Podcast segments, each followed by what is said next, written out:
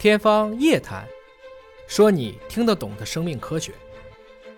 大家好，我是尹烨啊。上一期我们聊到了为什么牛奶会成为敌人，很明显的一个原因就是乳糖酶的缺乏引起的乳糖不耐受。这主要的原因是三点：第一个就是从小到大我们喝奶越来越少了，长期不喝奶，你的这种适应能力，乳糖酶的分泌量就下降。第二跟基因相关，就是贝塔半乳糖苷酶的基因，有一部分人就是天然不耐受的，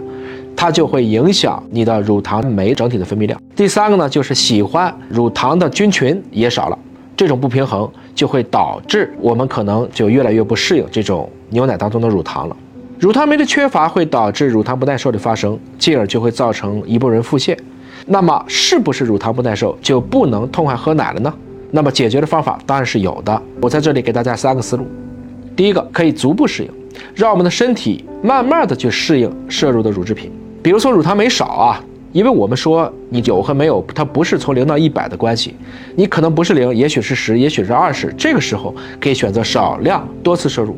逐渐的就像有些人说我练练酒量，我们也可以练练奶量，训练自身乳糖酶分泌的能力，可以逐步适应更大剂量的乳糖。第二个，就调节你摄入的这些乳制品，让这些乳制品来适应我们的身体。现在有很多的叫低乳糖，甚至是无乳糖的这些乳制品，其实就是很好的选择。大家可能都知道有舒化奶啊，还有豆奶。其实舒化奶就是它里面就直接放半乳糖，这个时候就不存在乳糖还要再降解一步了。此外呢，我也是经常这么干，用乳酸菌发酵的酸奶，这个时候就已经把乳糖进行了降解。而且酸奶它本身比较粘稠啊，延缓了肠道的排空时间，更有助于乳糖的消化。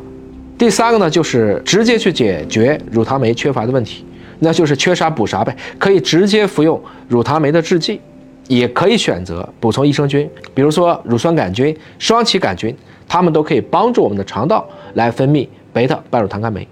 此外，也发现补充益生元，如低聚的半乳糖，在肠道微生物当中发表的一个研究。他选了三百七十七个乳糖不耐受的用户，分成了低聚半乳糖低剂量组、高剂量组，还有安慰剂组，就是给他们吃低聚半乳糖三十天，然后监测使用前后的它的肠道菌群的变化，发现低聚的半乳糖是可以去调节乳糖不耐受群体的肠道菌群，而且干预结束以后呢，还能够长期改善摄入制品后出现的对应的症状。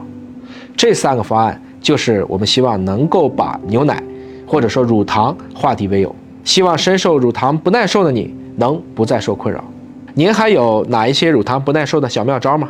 您会给自己的孩子选择吃更多的乳制品吗？欢迎留言讨论。